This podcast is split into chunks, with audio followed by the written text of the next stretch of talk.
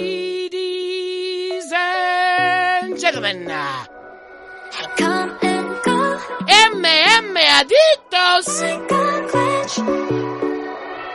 yeah I'm dead. 고장 난 듯이 보여도 it's alright, alright.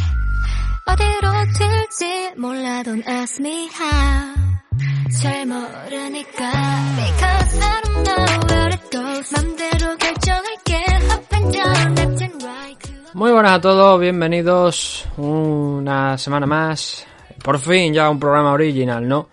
La semana pasada no hicimos previa, mm, os lo digo ya, no vamos a hacer tampoco análisis de UFC 279 en original, lo siento, pero eh, la CAR no me pareció tan interesante como para a hacer algo más allá de lo que hicimos en el Esencia. La parte eh, estamos probando cosas nuevas en referencia al programa, en potenciar un poquito, digamos, el canal de YouTube. Eso requiere tiempo y ojalá pudiese dedicarme a estar haciendo vídeos y produciendo audio todos los días, pero no puedo. Entonces, eh, de hecho, vamos a empezar hoy que es martes a hacer la previa ya de UFC. Son eh, 15 combates los que vamos a ver este fin de semana si no cambia la cosa, si no se cae ninguno. Y son muchos, son muchos combates. La mayoría de ellos son en la car preliminar, eso también hay que decirlo. Pero por eso quiero, al menos, ante la posibilidad de que no me dé tiempo a realizar todos los combates de la car preliminar o no hacerlo de la misma manera, prefiero por lo menos a sacar bien tempranito la car, la car principal, perdón, y así que tengáis vosotros pues vuestro programa original que es el que os merecéis, porque para eso sois los suscriptores, los que nos apoyáis desde hace bastante tiempo. Por lo que este programa va a estar dedicado íntegramente a hablar de la main car de este próximo evento de UFC Vegas 60.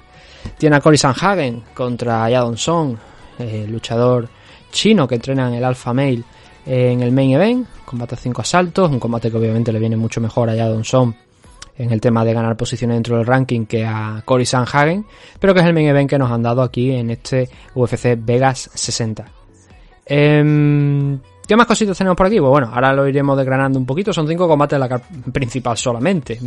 El grueso, como digo, está en el otro. Y en la primera. Una, a ver, no la primera vez, pero sí una de las pocas veces que recuerdo en este año puede que sea incluso la primera, que previsiblemente tengamos en torno a 10 combates en la car preliminar. Tenemos que verlo, obviamente puede que esto cambie de aquí a la celebración. Lo mismo nos dan de repente 6 combates en la main car, que es algo que también hemos visto en algunas ocasiones. Pero bueno, ya digo, eso lo iremos viendo. Antes, recordar muy rapidito los eh, patrocinadores, los caballeros de Oc, de Oscar Panadero. Ya ha pasado este... em, este MMA Castileón 4. Eh, se ha hecho pública una noticia que la conocía hace unos días, pero que no había comentado ahora, como bien sabéis. Aquí hemos entrevistado alguna vez a Gonzalo García. Y Gonzalo García había sido seleccionado para los torneos de Gamma de Europeo y Mundial, porque era campeón de España.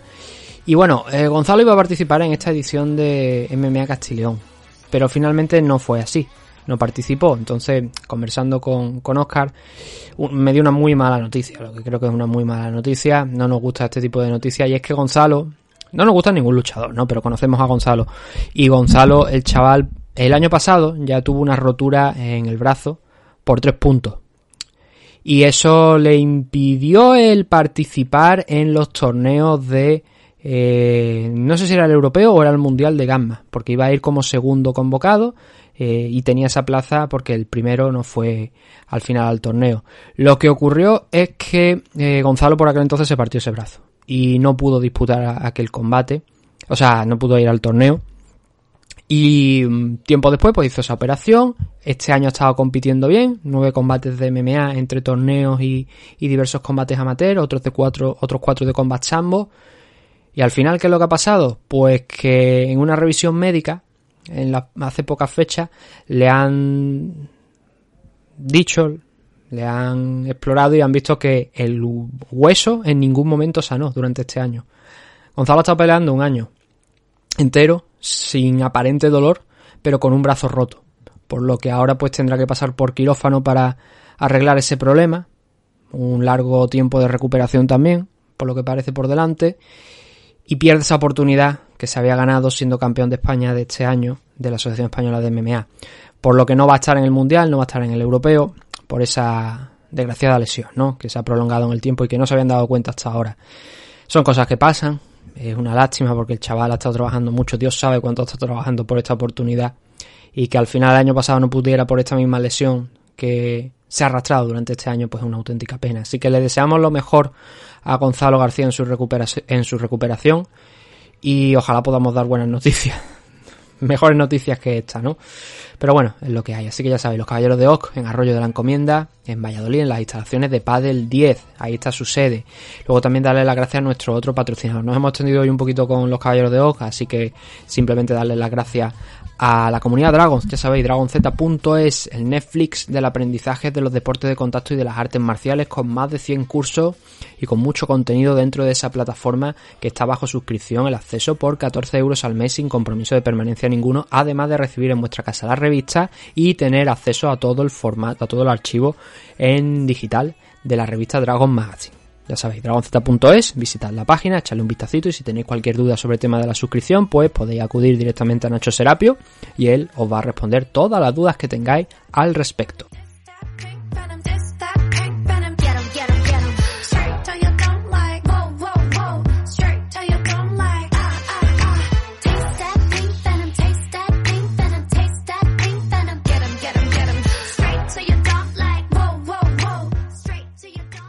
Antes de empezar con lo que es el, la previa, vamos a ver hoy, como digo, lo que figura en un principio como main card, ¿vale? Pero como vamos a ver la gran mayoría de combates, pues si luego hay algo que se mueva, pues le echaremos un vistazo. Pero antes de empezar con eso, eh, estos dos pasados días, como digo, he subido un par de vídeos a YouTube.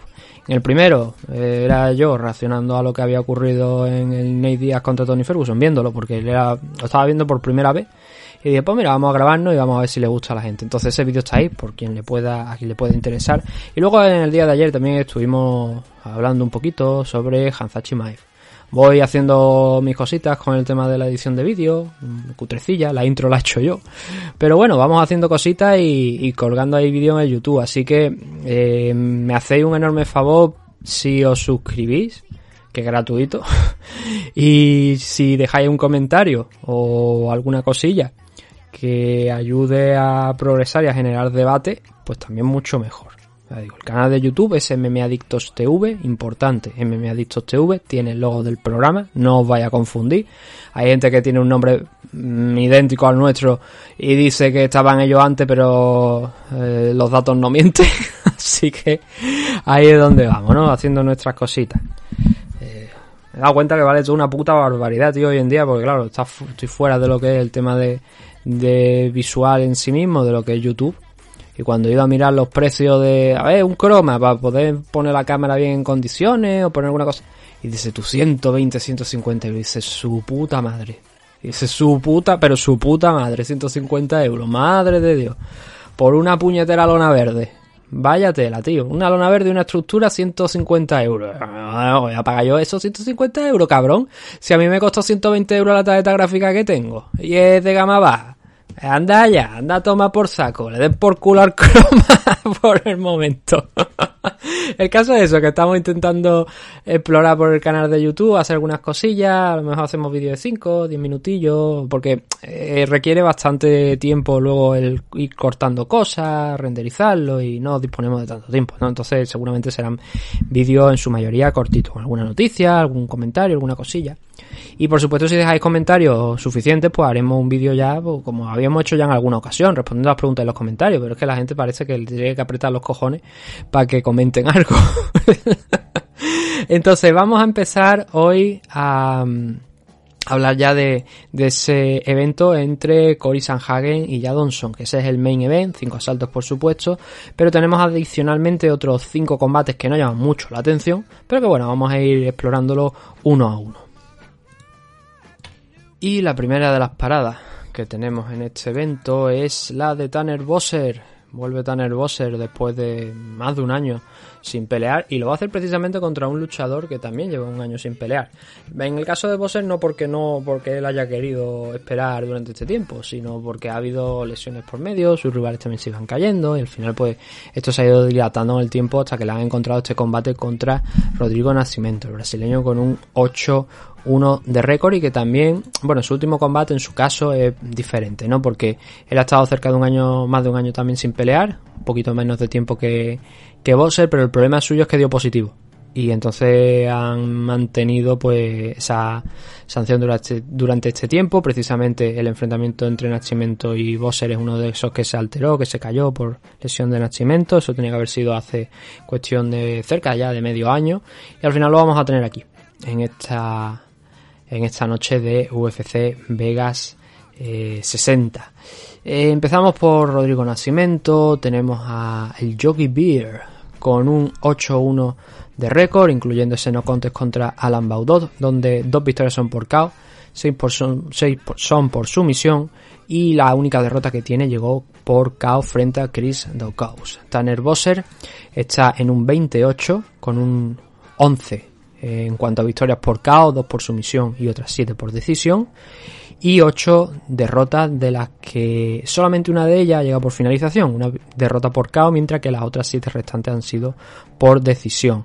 Aquí en UFC nunca ha conseguido noquearle nadie. Todas las derrotas que ha tenido han sido por decisión, han sido ya varias, pero ha demostrado que está, digamos, a la altura eh, ahora mismo, en su caso, no de estar dentro del top 15. Eh, quiero recordar que en algún momento o bien estuvo en la parte baja o bien estuvo a punto de entrar a nada, de entrar dentro de la categoría, pero vaya, Rodrigo Nascimento tampoco está ahí. En cuanto a tamaño, Depende. Tanner Bosser es un poco más eh, pesado que Rodrigo Nascimento, pero Nascimento tiene un alcance bastante mayor. Tiene 2 metros 3 de alcance el brasileño frente al metro 91 de Tanner Bosser. En estatura andan los dos idénticos, un metro 88. Los dos son luchadores más o menos de la misma edad, 31 años para Tanner Bosser, 30, no, 29-30, todavía no ha cumplido los 30 años Rodrigo Nascimento. Y en cuanto al estilo de combate de uno y otro, las cosas sí que ahí sí que son diferentes, porque Tanner Bosser es un luchador que pesa bastante y que tiene una buena defensa de takedown, pero muy probablemente sea lo que Rodrigo Nascimento vaya a optar por por intentar, ¿no? Por trabajar. Es un luchador que, como hemos visto, tiene bastantes victorias por sumisión. Seis de las ocho victorias han llegado por ese método. Y que aquí en UFC ya ha demostrado en un par de ocasiones. Una fue en el Danaway Contender Series, la otra fue ya directamente aquí dentro de, UFC. Lleva poquitas peleas. Eh, nacimiento aquí dentro de la compañía. Son solamente dos combates. Tres combates, perdón, tres combates disputados. Ganó uno. El original, el primero, contra Dontel Mace, luego perdió contra Chris Caos, que es ese combate en el que fue noqueado y que supuso su primera derrota profesional, y luego em, noqueó él a Alan Baudot, pero lo que hemos dicho, por tema de sanción, al final ese combate se fue a un no contest. Así que técnicamente se podría decir que ha conseguido dos victorias dentro de UFC, aunque luego la otra pues fue un positivo que le llevó a, que ese resultado se cambiara, como estamos hablando, a un no contest. Por lo demás, lo que estábamos hablando ya del tipo de estrategia que puede realizar uno y otro. En el caso de Nacimiento, eso, el Brazilian Jiu-Jitsu del luchador de la América Top Team es especialmente importante. Mm, aquí en UFC no ha sido tanto por el momento, a excepción de ese combate contra Don Tail, ¿no? Pero eh, sí que juega un papel importante. La cuestión es si podrá llevar a Tanner Bosser al suelo. Un luchador que, como digo, bastante pesado, con una gran pegada de caos, no llega a los extremos quizá a lo mejor de el señor Roy Nelson, ¿no? Pero que es un luchador que tú lo ves. Yo cuando lo veía a, a Tanner Bosser sí que me recordaba un poquito a, a este hombre, ¿no? A, a, Roy Nelson, ¿no? Por el estilo, la barba, el pelo así un poquillo como si fuera eso, Roy Nelson en definitiva, ¿no? Y empezó como, a ver, en el último combate parece que Tanner Bosser llegó un poquito más liviano. Eh, no mucho tampoco, pero mm, aquí según veo el dato, UFC le atribuye 255 libras. Pero voy a tener que buscar el peso, porque la verdad es que esto es algo que no me acabo yo de creer que pese eso, aunque a lo mejor sí, porque eso ya eh, la imagen que yo tengo de Tanner Bosser es un poquito más grande. Pues no, estuvo en 240 libras, sí señor. Estuvo en 240 libras Tanner Bosser. No sé por qué UFC, por ejemplo, en peso le atribuye 255. No tiene mucho sentido porque la verdad es que nunca ha estado en ese peso. Estoy echándole por aquí un vistazo a los últimos pesajes. y no ha estado nunca en 255, así que no sé por qué lo atribuyen. Ese Rodrigo Nascimento sí que ha estado en 246 en ese combate contra Alan Baudot, incluso se fue un poquito por, arriba, se fue a las 259. Contra Chris Daukaut estoy viendo por aquí que ponen 265, así que los pesos, la verdad, no sé si que lo han invertido en UFC o qué, pero el dato es, eh, la verdad, abrumador y en favor de Rodrigo Nascimento. Así que eh, con esto en mente, la verdad es que sí que cambiaría lo que lo que iba a decir. Creo que entonces ya con el peso no quiere decir nada, ¿no? Pero eh, además teniendo esa desventaja de alcance, en este caso yo creo que Tanner Bosser no parte como favorito para el enfrentamiento por el juego de habilidades que puede eh, poner en juego, nunca mejor dicho, eh, Rodrigo Nascimento. Yo creo que tiene un combate por delante mucho más fácil. Con mantenerlo en la distancia, utilizando el jab, sin complicarse mucho la vida, puede mantenerlo a, a una distancia interesante. Alan Baudot, de hecho, es un luchador que es eh, striker. Lo vimos en su último enfrentamiento a Baudot contra, mm, contra Josh Parisian, ¿no? Como consiguió noquear a, a, a, Parisian, mandarlo al suelo, pero luego no supo qué hacer con él y Parisian volvió para acabar finalizándolo en el segundo salto. Pero en el caso de Nacimiento lo finalizó en el en standing, ¿no? Por eso es esa puerta también de que va a ser complicado para Tanner Bosser si no se le echa encima, si no empieza a presionarle, pero una vez llega a una corta distancia siempre Nacimiento podría engancharlo en el clinch. En las apuestas están pagando a 2.40 a Rodrigo Nacimiento frente a Tanner Bosser que le están dando en 1.61. Yo en este caso, yo la verdad es que yo iría con Rodrigo Nacimiento. no es que esté infravalorando a Tanner Bosser.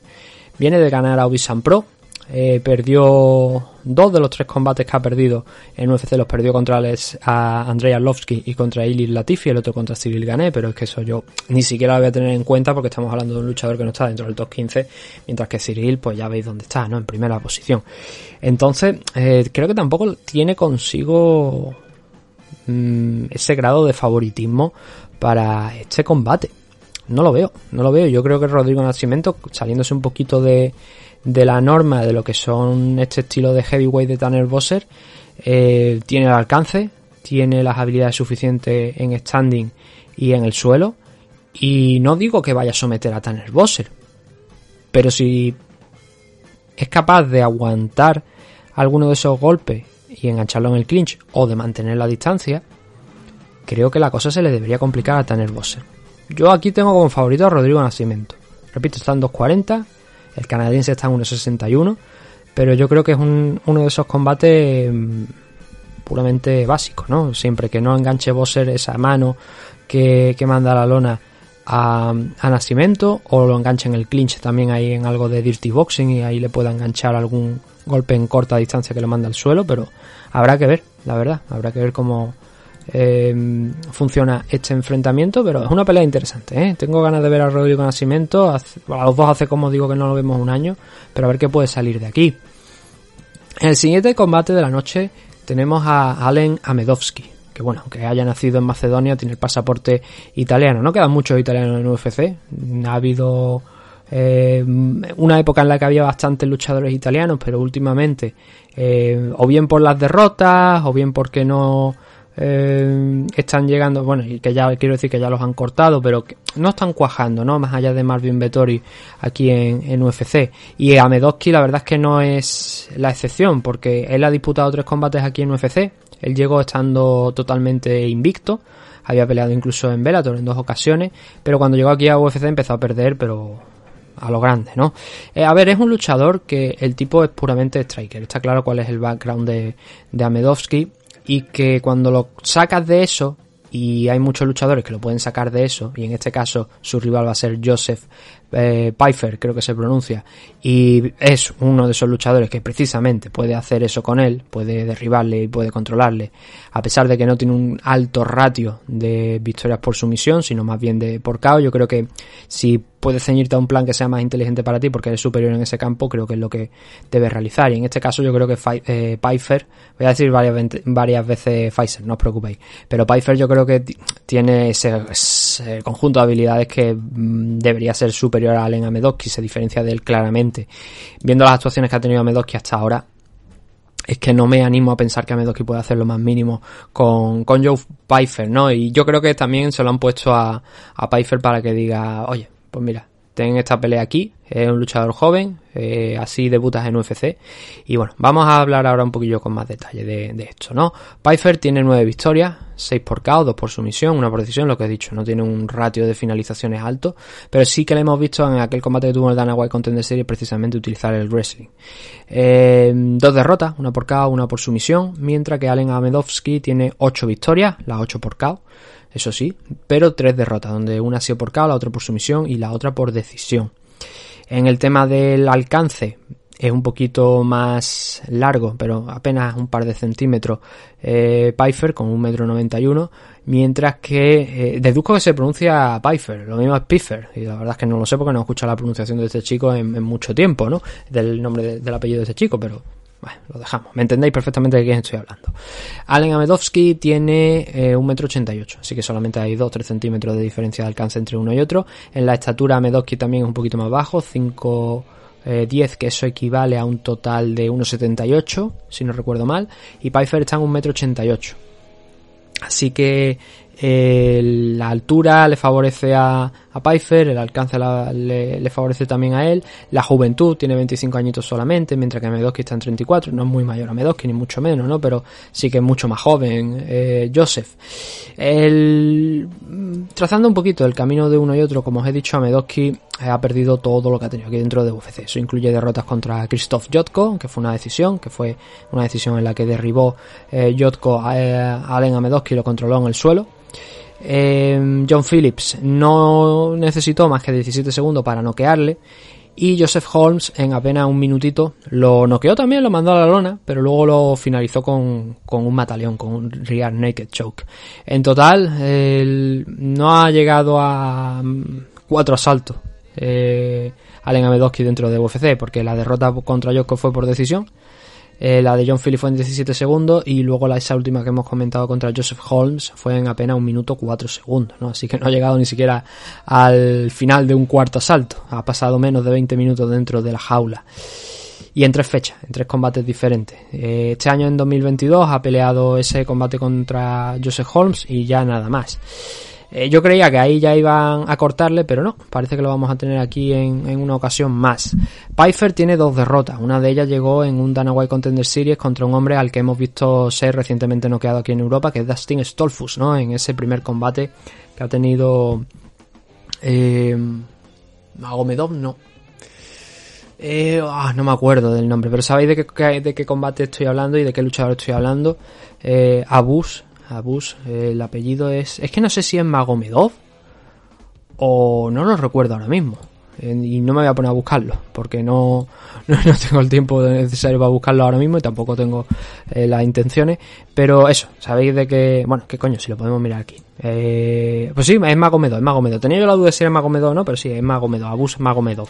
Lo noqueó en solamente 19 segundos a Dustin Stolfus, ¿no? Pero en el caso de, del enfrentamiento contra Pfeiffer, Stolfus lo noqueó en solamente eh, un asalto. Cuatro minutos y medio, alrededor de cuatro minutos y medio. Luego volvió a tener una oportunidad el Dana White Contender Series hace cuestión de dos tres meses y ahí fue donde Pfeiffer finalmente ganó esa oportunidad a derrotar a Ozzy Díaz noqueándolo en el segundo salto. Yo creo que eh, el plan para él quizás debería ser el eh, hombre, ¿lo puede noquear? Sí, lo hemos visto, ¿no? Tienen bastantes victorias por KO eh, Joseph, pero si puedes salirte un poquillo y no complicarte mucho, y puedes derribar y someter, ese plan le ha dado buen resultado a todos los luchadores que se han enfrentado a, a Medoski aquí dentro de, de UFC, quitando uno de ellos que lo noqueó, como hemos dicho, en 17 segundos. Y creo que por ahí por donde debería tirar. Ese debería ser quizás el plan A pero el plan B también puede incluir el intercambiar con, con donde quizás ahí es más complicada la cosa porque es donde se hace fuerte el luchador italiano, ¿no? Ya hemos dicho que ha noqueado a sus ocho rivales en los, que, en los ocho combates que consiguió eh, ganar antes de entrar en UFC. Todo victorias, todo finalizaciones. Eh, sí que es verdad que contra rivales no muy importantes, ni siquiera los de Bellator se pueden considerar rivales eh, reseñables, ¿no? Pero bueno, esa, esa, esa, potencia, esa pegada está ahí. Eso siempre hay que respetarlo, ¿no? Pero las apuestas, obviamente, yo voy con Joseph, Joe, dependiendo cómo lo queráis llamar, Pfeiffer, con un 1.22 en su récord, o sea, en su récord en, en su favor, en las apuestas, y Allen Amedowski está en 4.60. Creo que esto, este 460 pues, se podría considerar incluso hasta benevolente, dadas las últimas actuaciones que ha tenido eh, porque es que básicamente no ha hecho relativamente nada importante. Porque no le han dado opción y porque no se le ha visto hacer nada. Así que eso, son tres derrotas consecutivas para Medoski. No sé qué lleva a pensar a alguien que no poner más allá de un 460 puede ser una buena opción. Si miramos las apuestas iniciales, cuando se abrió la cosa, a ver si lo, podemos hacer. Dejadme un segundito, que para esto hay que darle aquí. Estaba en 350. 350 contra 1.33. Ha ido subiendo un poquito, pero yo creo que con lo que ha subido podría estar incluso por encima de 460. ¿Qué quiere decir? ¿Que estoy dando por muerto a Medoski? La verdad es que sí. Lo siento, pero si hay alguien que me esté escuchando que sea de Italia, eh, la verdad es que sí. Lo siento, pero a Medoski no le veo yo mucha oportunidad aquí dentro de, de UFC. Además, bastante hype con, con Pfeiffer, aquí en 185 libras, así que eh, pronostico una victoria. Además, relativamente rápida para Joseph. Va a depender de él, el cómo de rápida es. Eh, puede que el orden de los combates que estamos viendo no sea el que finalmente encontremos, ¿no? Pero el siguiente de los combates que yo tengo, por ejemplo, aquí es el de Andre Philly contra Bill Algio, también en la main card. Eh, este combate sí que llama aquí la atención, creo que está más igualado. A ver, el de Rodrigo Nascimento contra Tanner Bosser es un combate que considero interesante e igualado, pero este entre Andre Philly y Bill Algio tiene ese encanto de dos luchadores que se sabe que siempre, siempre, siempre dan todo dentro de la jaula. Sí que es verdad que Andre Philly viene en un momento de racha bastante malo, pero eso, es un rival siempre complicado de, derrotar. Este combate es en la división Featherweight, no podría ser de otra manera cuando hablamos de Philly y de Algeo, y vamos a ir directamente con, con el récord de uno y otro. Esto la verdad es que va a ser un análisis bastante rápido porque tampoco hay mucha historia entre ellos como entre los luchadores que tenemos aquí en, en los enfrentamientos que podamos valorar o podamos tener en cuenta. En este caso, en el Andrés Philly contra Vilalgio tenemos a un Philly con un 21-9 y 1 contes de récord. Dentro de las 21 victorias, 9 son por KO, 3 por sumisión y 9 por decisión. Y eh, de las 9 derrotas, 3 son por KO, 2 por decisión, o sea, 2 por sumisión y 4 por decisión. Pero eh, valorando el trabajo de uno y otro, creo que Philly, eh, es un pelín más completo que Vilalgio, ¿no? 16 eh, victorias para Vilalgio, 6 derrotas, 16 victorias que incluyen 6 por sumisión, 4 por KO y 6 por decisión, y 6 derrotas que son 2 por sumisión y 4 por decisión. En lo que es el tamaño son prácticamente idénticos, no hay una diferencia, 3 centímetros de alcance en favor de, Andrés Philly y unos pocos centímetros en favor de, eh, de Algeo, un 83 de estatura para Bill, un 80 para Andre Philly, así que, como decimos, todo prácticamente igualado. Algeo llega a un mejor estado de forma. No han sido las últimas actuaciones las mejores de Andre Philly, desde luego. En el caso de Algeo, eh, tuvo una victoria contra Herbert Barnes en julio de este año. Fue una victoria que bueno, según lo veáis, en, eh, bueno, seguramente si habéis visto el combate recordáis qué es lo que pasó en aquella pelea, ¿no?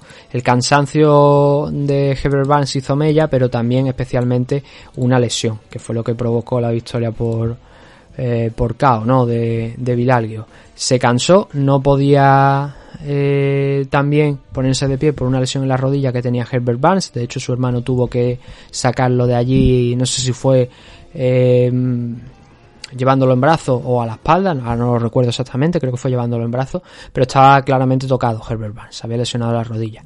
Y aunque alguna páginas de récord y tal recogen que es por tema de cansancio, por retiro. Lo que pasó es que eh, cuando Herbert Barnes, cuando el árbitro ordenó a Herbert Barnes levantarse del suelo, eh, Barnes no pudo responder a la orden. Y si no puede responder a la orden significa que te van a descalificar. Bueno, te van a descalificar, quiero decir, te van a dar el combate por perdido y por eso se convirtió aquello en un TKO. Pero eso, esa fue la actuación de Vilalgio, que no empezó tampoco demasiado bien aquel combate pero que conforme fue entrando fue ganando posiciones, se consiguió colocar encima y controlar a Herbert Barnes, a partir de ahí ya sí que le empezó a venir un poquillo las cosas más de cara, ¿no? Pero eh, jugó en buena parte un papel importante esa lesión en la rodilla de, de Herbert Barnes, ¿no?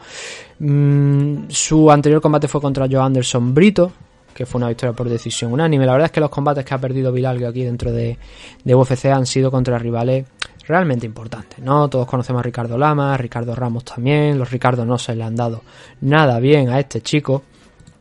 Mientras que Andrés Fili viene con una derrota precisamente contra ese mm, rival que inició la racha de victorias que lleva ahora mismo Vilalgo, que fue Joe Anderson Brito.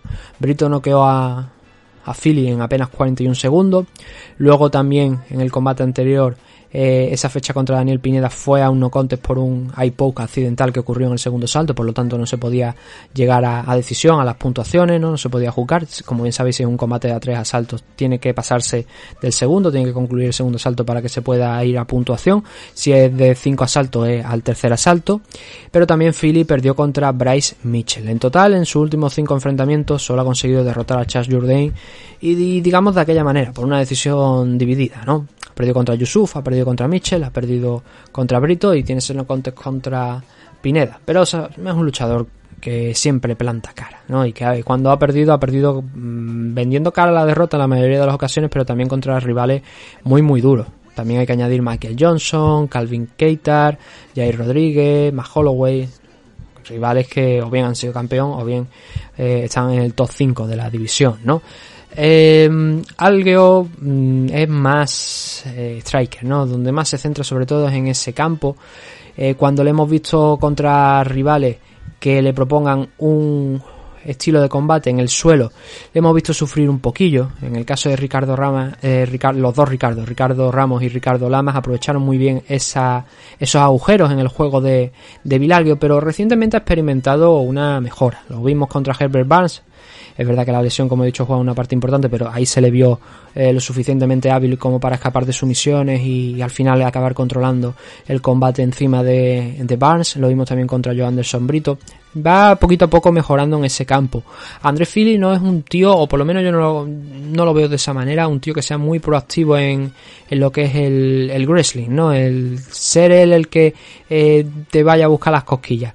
En, contra rivales que a lo mejor sean más puramente striker, por ejemplo, en el caso de Charles Jourdain, que tiene un suelo que no es tampoco muy malo, ¿no? Pero que obviamente su fuerte es el striking. Contra Charles Jourdain, pues sí, ahí sí que eh, consiguió lograr múltiples takedown contra Sodiq Yusuf también, pero luego, por ejemplo, el combate contra Bryce Mitchell, aquello fue de, de culo casi sin freno, ¿no? Pero es normal también, son luchadores diferentes.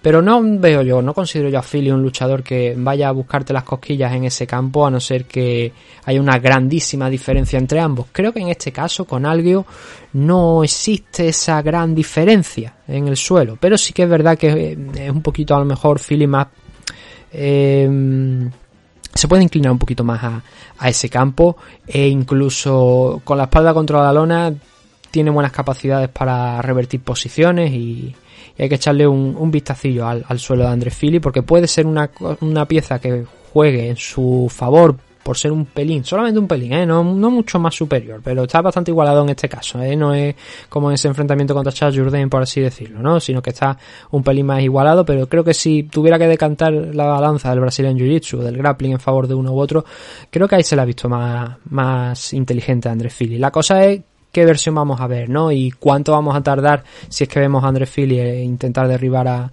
a cuánto vamos a tardar en ver esa situación. Si alguien pasa por encima de Philly en el tiempo eh, antes de intentar Philly a lo mejor buscar el suelo o si Philly pues, igual no, no, es que nos sorprenda ¿no? porque Philly también le hemos visto victorias por KO pero eh, no llega en el estado de forma adecuado eh, bastante ya no por edad pero sí por tema de los combates que ha ido disputando, se le considera un auténtico veterano de UFC. Estamos hablando de que más de 15 combates eh, son los que ya ha disputado André Philly dentro de la compañía. Y no espero demasiado de él en este enfrentamiento, más allá de, eso, de qué tipo de estrategia plantea, ¿no? Yo creo que tiene más posibilidades de ganar planteando una estrategia en el suelo, sin complicarse, durmiendo la pelea, que intentar pasar por las manos de, de. No porque sea malo, repito, sino porque creo que alguien no ha estado nada mal en las últimas ocasiones en ese campo. Eh, yo creo que alguien es favorito para esta pelea. Sin embargo, veo que en las apuestas André Philly, por un leve margen, pero está por delante, está en un 83. Alguien está en 2, un combate que está bastante igualado, bastante reñido en las apuestas pero que es interesante desde luego, la verdad. Yo pensaba que algo iba a estar por delante por el tema de eso. Viene con dos victorias consecutivas. Philly solamente ha ganado un combate de los últimos cinco, pero no, no es así. Así que bueno, veremos a ver el sábado. Más cositas por aquí, perdonadme porque acabo de cerrar el orden de la CAR, lo tengo que volver a abrir. Tenemos ahora, eh, vamos rápido, solamente llevamos media horita y nos quedan dos combates más. No sé si es el tipo de ritmo que queréis, también estamos dando casi todos los datos. No estamos entrando en muchísimos detalles técnicos porque la verdad es que no es una CAR para eh, analizar muy técnicamente, ¿no? Porque no hay un combate súper, súper interesante. Pero la verdad es que vamos bastante rápido.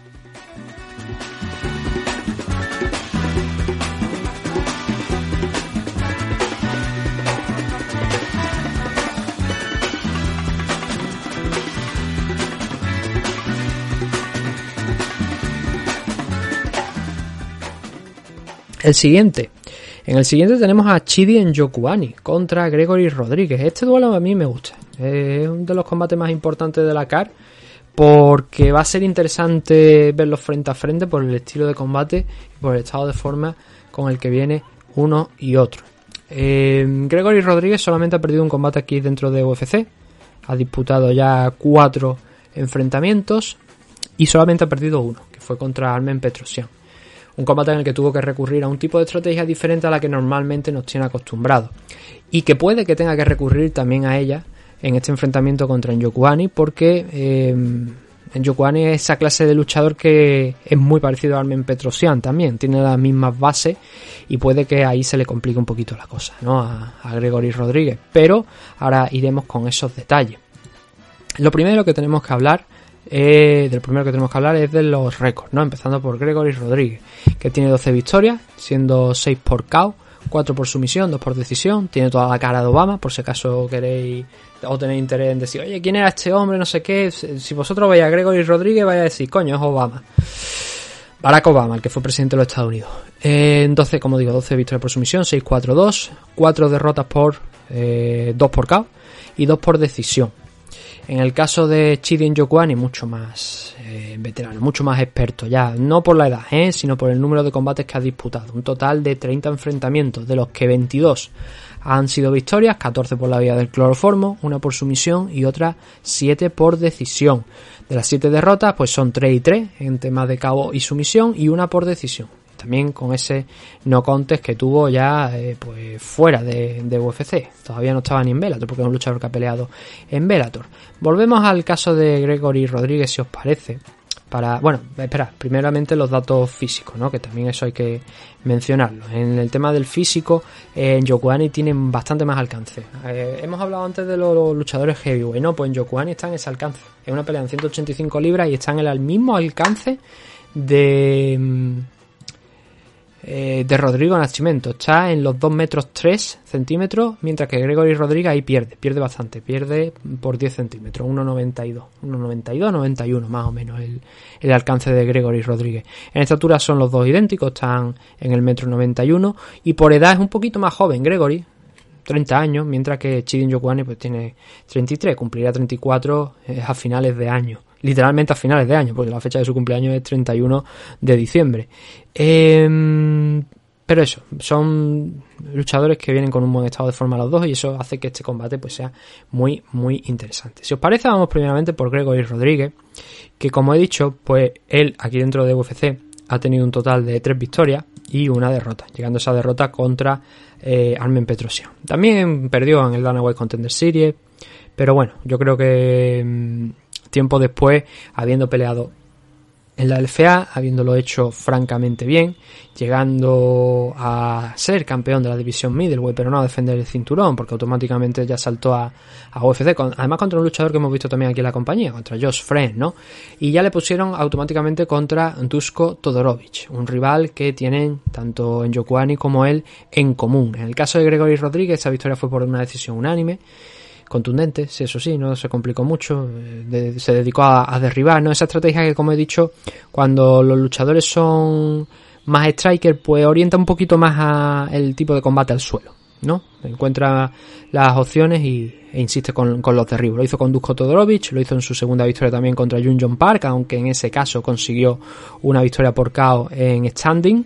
Perdió contra Armen Petrosian, una decisión dividida algo no muy muy muy controvertida, pero que sí que es verdad que Gregory Rodríguez ahí pues se afanó ¿no? en ese esfuerzo, en ese trabajo de, de derribar y de estar ahí, y porque vio que en standing no podía hacer mucho. Y al final, aunque consiguió meter esos derribos, no hizo lo suficiente, no consiguió retener a Armen Petrosian el suficiente tiempo en el suelo como para trabajar y asegurarse los asaltos y creo que la decisión al final fue correcta para el armenio, ¿no? Pero eh, como también hemos visto en uno de los en el último enfrentamiento de Armen Petrosian contra Cayo Borrayo es un luchador bastante limitadito, ¿no? Lo que pasa es que Gregory no consiguió ejecutar ese ese esa estrategia que, que su rival, que o sea, en, su último combate que Cayo sí que llevó a cabo, ¿no? Em, entonces, eh, luego Gregory Rodríguez, después de esa derrota contra Armen Petrosian, compitió en junio de este año, a principios de verano, contra Julián Márquez.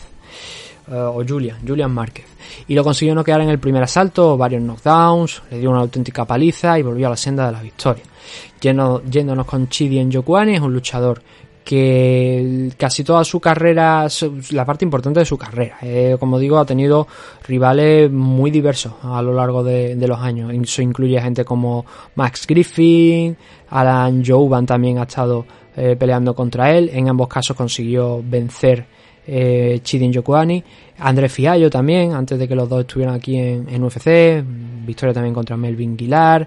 Eh, luego tiene una derrota contra Koreskov en, en Bellator.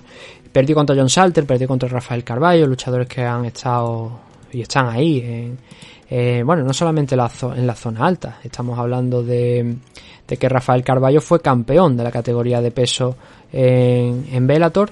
En el caso de John Salter no, pero también ha, tenido, ha estado cerca, aunque creo que también llegó a tener la oportunidad por el título cuando lo tenía Musashi. Pero bueno, que son rivales, como digo, bastante importantes para, para Chiden Yokuani, ¿no? Y ya luego pues pasó a la LFA. El- un combatito le sirvió para entrar en el Contender Series, noquear a su rival y ya pelear contra Marc-André Barriol y Dusko Todorovic. En ambos casos han sido dos caos en el primer asalto, es lo que se espera de él, es un practicante de Muay Thai, es peligroso tanto con las manos, con los codos como con las piernas y esa es la amenaza que puede eh, sacar, ¿no? Que puede sacar contra Gregory Rodríguez. Por lo demás, a ver, eh, creo que Gregory es evidentemente un rival más fuerte en el suelo, pero va a tener que ser capaz de derribar y de mantener a Chidin Yokuan en el suelo. En el último combate contra Dusko Todorovic, eh, Dusko consiguió derribar a Chidin Yokuani, pero se le levantó en las dos ocasiones en las que consiguió derribarle y al final le acabó castigando con un codazo que le metió a, Dusko Todorovic que lo dejó prácticamente seco y que le dio la victoria a, a. Eh, a ver, como luchador completo, eh, creo que Gregory Rodríguez, eh, Brazilian Obama, eh, tiene más posibilidades de, ganar este combate. Es la sensación que tengo. Cuando ha tenido que ponerse en mono de trabajo y derribar a sus rivales, Todorovic por ejemplo lo hizo con Chidin Yokuani teniendo en cuenta cuál era la estrategia que tenía que seguir o dónde podía hacer algo distinto a, a eh, cuando ha tenido que ponerse en mono de trabajo lo ha conseguido, Rodríguez. El combate contra Petrosian también consiguió derribar a Petrosian a pesar de acabar cediendo la decisión.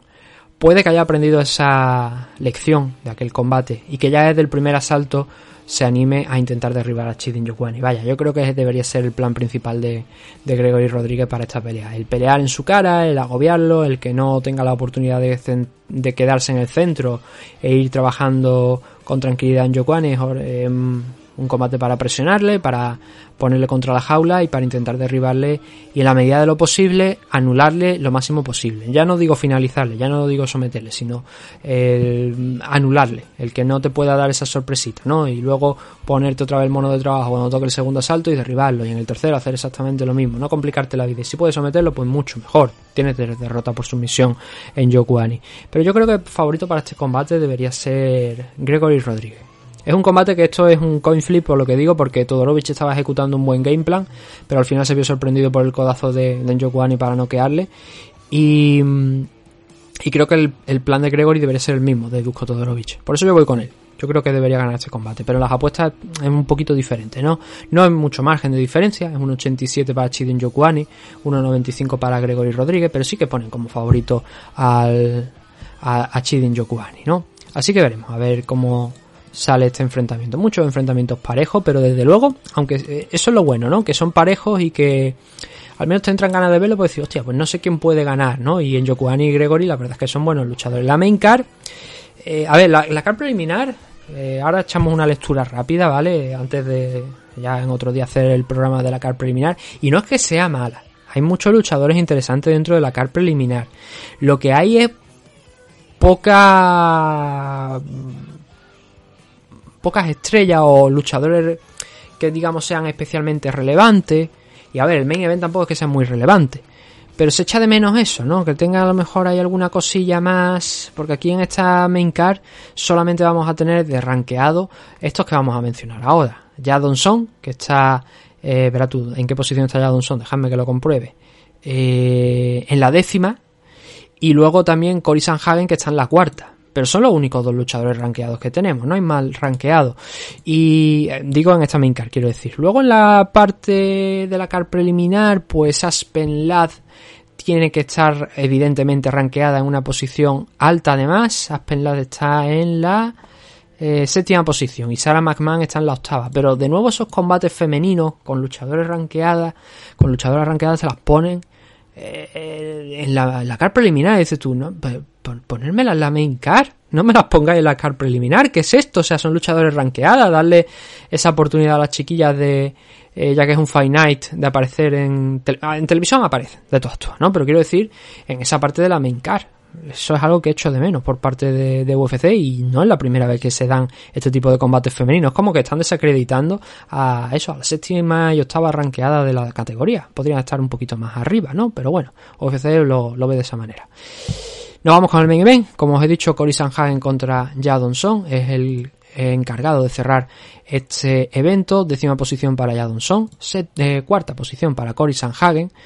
Y hombre, Cory últimamente está cayendo, pero claro, cuando te enfrentas contra los mejores de la. Y además, ya no contra los mejores, sino la gente de la parte más alta de la división, el cosechar dos derrotas consecutivas, pues como que te pone un poquito el, el, el back foot, ¿cómo se dice en inglés? Bueno, eh, eh, yendo hacia atrás, un poco la, eh, con la pierna trasera, ¿no? Eh, yendo hacia atrás y, eso te permite pues también coger este tipo de combates contra Jadonson, que eso no significa que Son vaya a ser un rival asequible para Cory Sanhagen, es un luchador muy joven, que ya tiene muchos combates aquí dentro de, de UFC y que cada vez ha demostrado pues que ha ido evolucionando un poquito más en cada ocasión que ha puesto el pie dentro de la jaula y vaya ya de base que no le considero favorito ni mucho menos para esta pelea contra Cory Sanhagen, pero tengo ese interés, esa intriga por ver qué es lo que puede hacer Jadon Son aquí porque si tenemos que hablar de rivales importantes en la carrera de Son,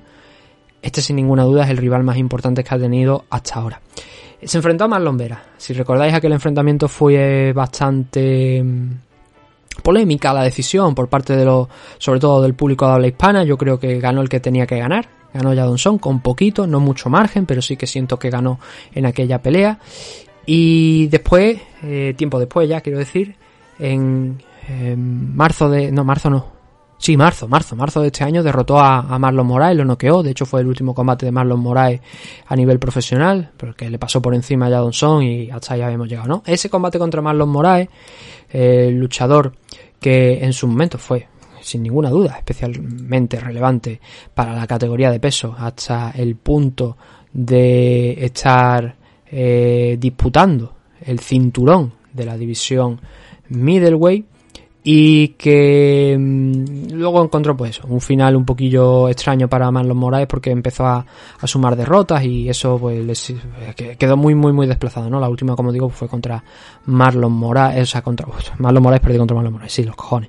Jadonson perdió contra o sea oh, Marlon Moraes perdió contra Jadonson. Entonces yéndonos con el récord de Jadonson tenemos 19 victorias 8 por KO, 3 por sumisión, 8 por decisión. Tiene una buena pegada, una interesante pegada Jadonson en la derecha.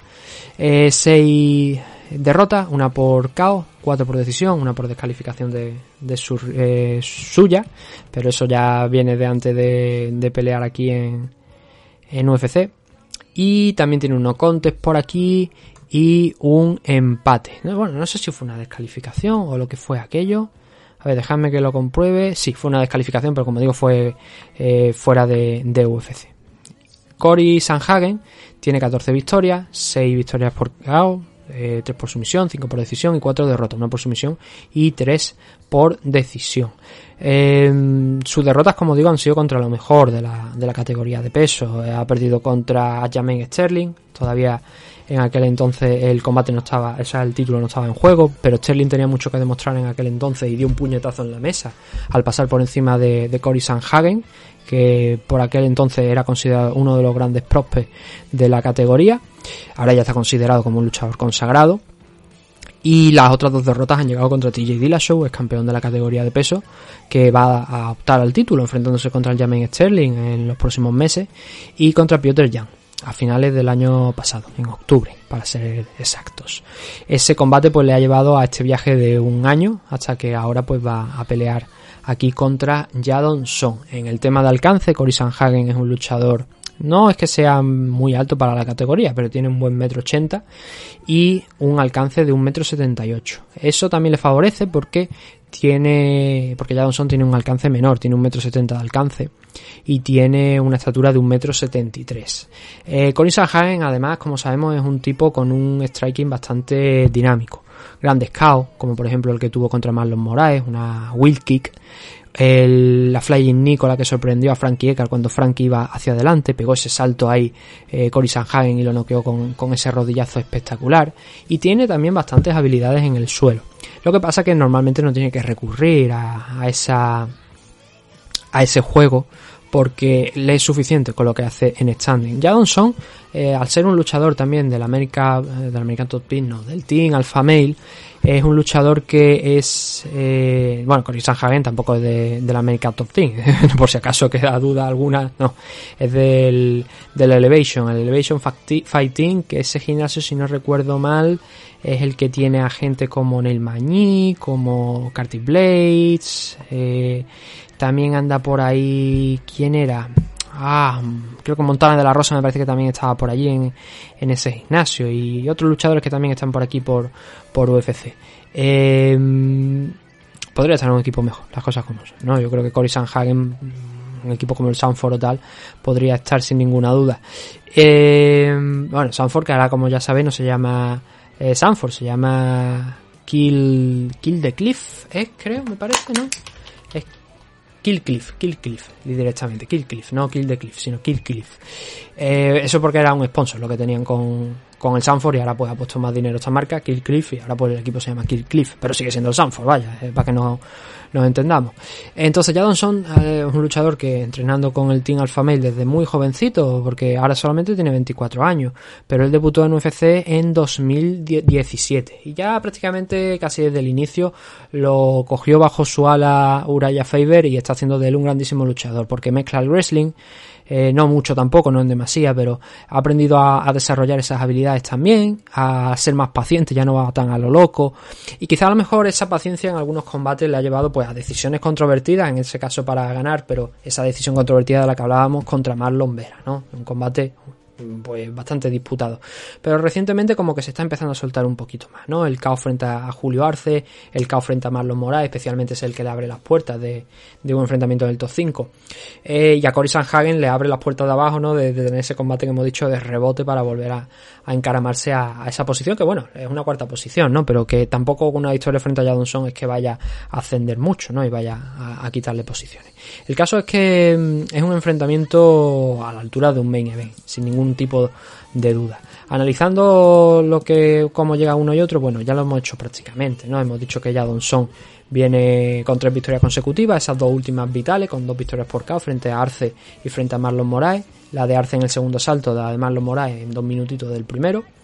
Eh, habiendo ganado cuatro de los últimos cinco enfrentamientos, solamente habiendo perdido contra Kyler Phillips, en el que fue un combate en el que Kyler recurrió al wrestling y, y no consiguió el frenarle en esas posiciones, pero tampoco sin juzgar un papel muy muy importante el wrestling por parte de, de Kyler Phillips. Fueron más takedown, por así decirlo, testimoniales, ¿no? Pero algunos golpes más y tal podrían incluso haberle dado la victoria a Jadonson, pero en situaciones de igualdad, la más mínima diferencia esos takedowns, al final puntúa y puntuaron en favor de, de Kyler Phillips, ¿no?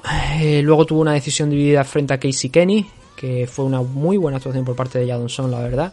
Puso freno a un Kenny que venía con una, uh, una buena progresión eh, en sus combates. Y Cory Sanhagen, eh, bueno, qué decir de Cory, ya lo hemos dicho, ¿no? Esas dos derrotas consecutivas frente a TJ Dillashaw y Piotr Jan por el título, la, de, la del ruso, pero la, esas dos grandes imágenes, esos dos grandes caos frente a Marlon Moraes y Frankie Edgar, pues le, abrieron las puertas, ¿no? De, de esos enfrentamientos. El combate contra TJ Dillashaw, recuerdo que la decisión también fue un poquillo discutida, la de eh, la, la, combate entre Jan y Sanhagen ahí ya no tanto, ¿no? Porque Jan incluso lo llegó a, a sentar de, de, un garrotazo y pero no fue por el título, es verdad. Estoy mirando ahora, fue por el cinturón interino, es cierto, es cierto que fue por el cinturón interino porque además, si no recuerdo mal, creo recordar que a partir de este enfrentamiento, voy a comprobarlo para ver si tengo la memoria en mi sitio, eh, Cory Sanhagen, no, no, no, no, no. Creía que este había sido el. No, porque aquel combate contra Aldo fue por el vacante y el de Sanhagen fue justo antes de, del segundo contra el Jamin Sterling, es cierto, ¿no? Ya hay que tomar un racimo de, de pasas o, o las cosas esas que, que, están para la memoria, pero coño, que son tantos datos que uno ya no, no llega aquí con, con todo en mente, ¿no? Pero es el caso, es lo que digo, es un, un tipo de luchador muy dinámico, un tipo que le encanta patear, pero no solamente abajo, sino que también tiene eh, que tener cuidado ya Donson con las high kicks, pero no solamente con las kicks, sino con las rodillas. Eh, Sanhagen además es un luchador que va alternando guardia conforme le va viniendo la inspiración y que ahí es donde también es peligroso porque si no te adaptas a él, y muy poquitos luchadores la verdad es que se han adaptado de manera eficiente, te puedes encontrar o bien mirando al techo, o mmm, con un dolor de cojones el día de mañana por los golpes de, de Cory Sanhagen, ¿no?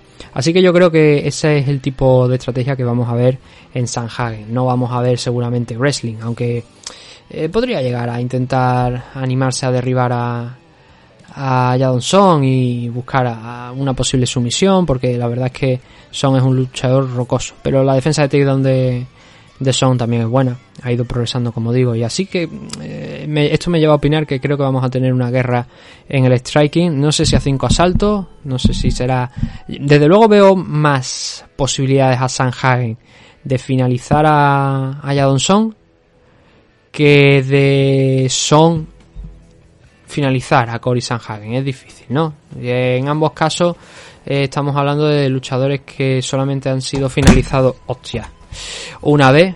En el caso de Sanhagen fue por sumisión, por el Jermaine Sterling, después de un golpe muy duro, creo que fue, me parece, un rodillazo que es que no recuerdo exactamente aquel combate, pero me suena que le pegó un rodillazo o algo Sterling a, a Sanhagen y eso hizo que cayese. Tendría que revisar la cinta, ya digo, han pasado un par de añitos y, no me acuerdo lo que comía ayer, me acuerdo de, de, un combate de hace dos años. Me acuerdo de combate de hace 5 o 6 años o incluso 10, pero no me acuerdo de los estos últimos combates. Eh, entonces, eso, me suena que pegó un rodillazo y que creo que Sterling luego ya lo cogió en el suelo y le, y le sometió, si no recuerdo mal seguramente vosotros lo recordaréis mejor que yo. Pero eso solamente ha sido finalizado en, ambas, en ambos casos una sola vez, así que parece bastante difícil que veamos una finalización, bien por un lado o por, o, por otro, pero creo que en ese caso a lo mejor Cory Sanhagen podría aprovecharse de la altura de, de Jadon Son, de meterle un rodillazo como por ejemplo hizo con Frankie Edgar, también un luchador chiquitito, y sorprenderlo con algún golpe de, de ese estilo, ¿no? E, intentar finalizarlo y también trabajar en el clinch, codos, eh, golpes cortos, las rodillas también al cuerpo, no solamente tienen por qué ser la cabeza, al cuerpo y mezclar un poquillo ahí de, de Muay Thai, ¿no? También para hacer daño por, por dentro Cory Sanhagen. Veremos a ver qué tipo de combate tenemos, pero esos son dos luchadores que no son idénticos, evidentemente, son muy diferentes, eh, pero que por el tipo de striking quiero decir, son un poco más ordenado a la hora de más clásico, ¿no? Mientras que Sanhagen es un poquito más eh, eh, salvaje a la hora de, realizar algunas acciones y creo que estamos ante un muy buen combate, ¿no? El combate que como he dicho pronostico que eh, lo normal sería que Cory Sanhagen ganase. En las apuestas están en 1.53, Jadonson está en 2.60. Mm, sí, más o menos andamos sobre eso. Yo estoy de acuerdo con esa, esas cuotas, más o menos. Porque Son es un peligro. Pero es verdad que en el caso de, de Sanhagen, el único que ha conseguido hacerle daño de tumbarlo de un knockdown ha sido Peter Young. El resto de los luchadores, pues de momento, daño han podido llegar a hacer, desde luego, pero no tanto a lo mejor como hizo Jan, ¿no? Eh, no creo que Son, a pesar de tener una gran derecha, vaya a ser ese hombre también que vaya a encontrar esa victoria por KO frente a Cory Sanhagen. Así que eso es todo lo que tenemos en esta main car. Al final hemos estado cerca de una horita, pero bueno, son cinco combatitos, ahí queda eso. Cuando hagamos la de la car preliminar, eh, no será desde luego de una hora. O a lo mejor sí, vamos a intentar meterle un ritmo, ¿no? También porque muchas veces se caen los combates. Esa a lo mejor la publicamos el jueves, ¿vale? Si tenemos el miércoles para hacer alguna cosilla así extra. O incluso lo hacemos a lo mejor después en el día de hoy, ¿no? Aunque tengamos que editar esto. Pero lo iremos viendo, ¿vale? Así que, oye, muchas gracias por habernos escuchado. Eh, gracias por vuestra suscripción, por supuesto y nos vemos bien sea a través del canal de YouTube, insisto, por favor, si lo tenéis a bien y os gusta el contenido que se saca y queréis suscribiros al canal de YouTube, me ayudáis, a ver si podemos llegar a los 600 antes de, de este final de mes y a partir de ahí pues acercarnos más a la cifra de los 1000 y bueno, ya la de las 4000, esas son las condiciones, el requerimiento de eh, de la monetización que hombre, no es por dinero, sino porque ese dinero se reinvierte luego en el programa y ayuda pues a hacer cosas más Mm, con mejor resultado, quiera que no, ¿no? Y, poder llegar a, más gente. Eh, pero eso, eh, los requisitos son creo que las mil eh, suscriptores, cuatro mil horas de visualización y creo que no llevamos ni las mil horas de visualización, así que me imagino si complica la cosa, ¿no? Pero bueno, han endurecido los requisitos, yo lo entiendo, es normal, ¿no? Pero ahí estamos trabajando. La ilusión es lo último que se debe, bueno, no, la esperanza es lo que se debe perder. La ilusión la perdimos hace mucho, ¿no? 12 años haciendo MM Adictos ya son demasiado años, ¿no? Pero bueno, ahí seguimos haciéndolo porque vosotros estáis ahí al otro lado, escuchando, disfrutando, interactuando y que sepáis también que tenemos un canal de Telegram. Si estáis interesados en el canal de Telegram, escribidme un mensaje a, por Twitter mismamente, a MM Adictos, paso la dirección, eh, no requiere invitación, le dais y, ya directamente eh, os podéis añadir. No es que se utilice mucho, no se habla mucho, pero ahí todo el contenido que se saca se publica también para que la gente tenga esas notificaciones extra y nada, lo dicho, muchas gracias a todos. Nos vemos dentro de pocos días con más MM Adictos. Hasta pronto.